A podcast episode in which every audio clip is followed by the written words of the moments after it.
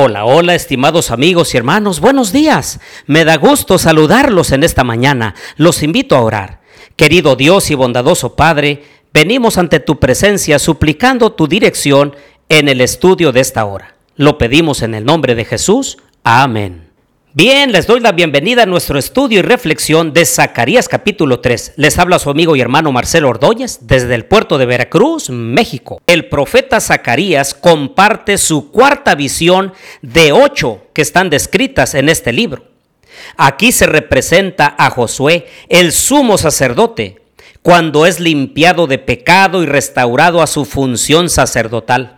Entonces se le exhorta a obedecer a Jehová y se le informa de que es un símbolo del futuro Mesías, quien traerá la purificación definitiva.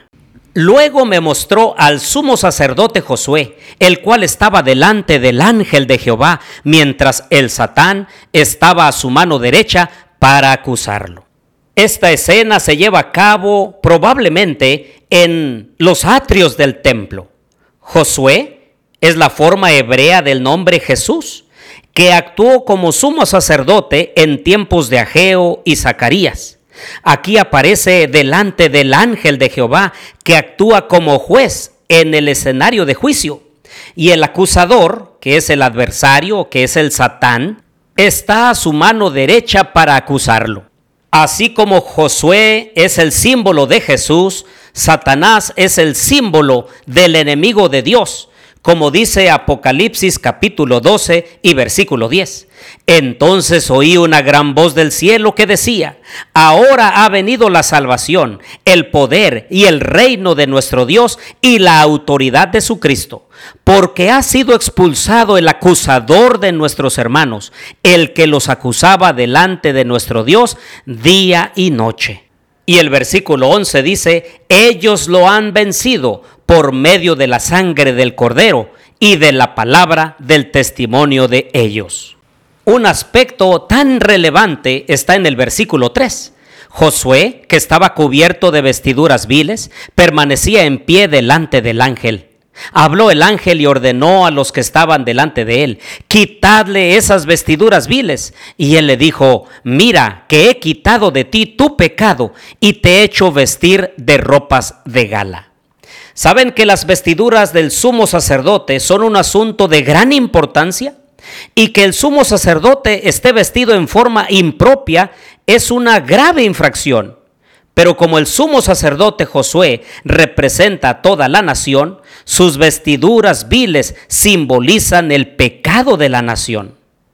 La decisión divina de quitarle sus vestiduras sucias y vestirlo con ropas de gala con un turbante limpio no se basa en los actos o palabras de Josué, porque éste no dice nada.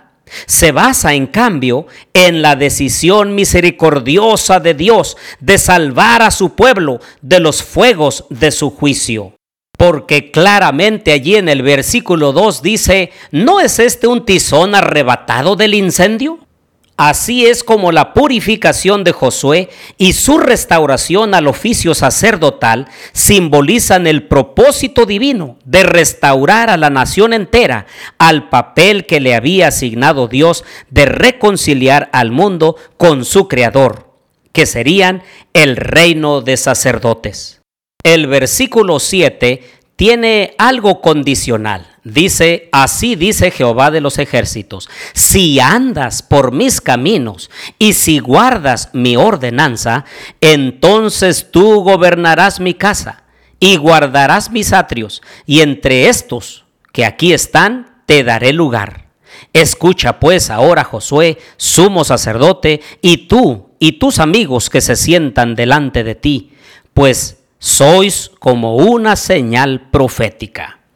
Así es, queridos hermanos, amigos, alumnos, docentes, si nosotros ponemos en práctica las ordenanzas del Señor, seremos bendecidos por Él. Y habrá grandes oportunidades de servicio en la causa de nuestro Dios. El versículo 9 dice, mirad la piedra que puse delante de Josué. Es única y tiene siete ojos. Yo mismo grabaré su inscripción, dice Jehová de los ejércitos, y quitaré en un solo día el pecado de la tierra. Apocalipsis capítulo 5 y versículo 6 nos dice qué representa esa piedra.